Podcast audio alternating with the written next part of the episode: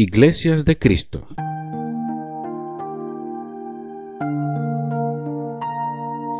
Se trata del grupo más numeroso entre las iglesias cristianas o iglesias relacionadas con el movimiento de restauración dirigida por Tomás y Alexander Campbell y otros predicadores en Estados Unidos durante el siglo XIX.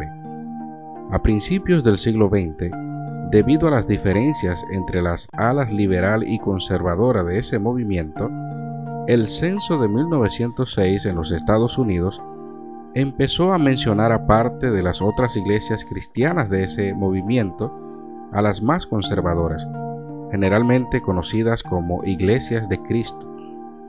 Este movimiento no tiene sedes denominacionales, cada iglesia es autónoma, practican el bautismo por inmersión, rechazan el uso de instrumentos musicales en los cultos oficiales de la iglesia y cada iglesia local sostiene a los misioneros. Las iglesias las gobiernan ancianos y diáconos, pero no se reconoce jerarquía fuera de la iglesia local.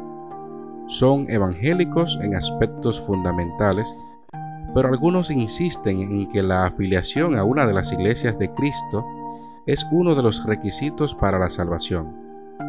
Los predicadores no utilizan el título de reverendo y se identifican a sí mismos como ministros o evangelistas, se han extendido mucho en el sur de Estados Unidos y otras regiones norteamericanas, y su énfasis en las misiones los ha extendido en infinidad de países, incluyendo los de Iberoamérica.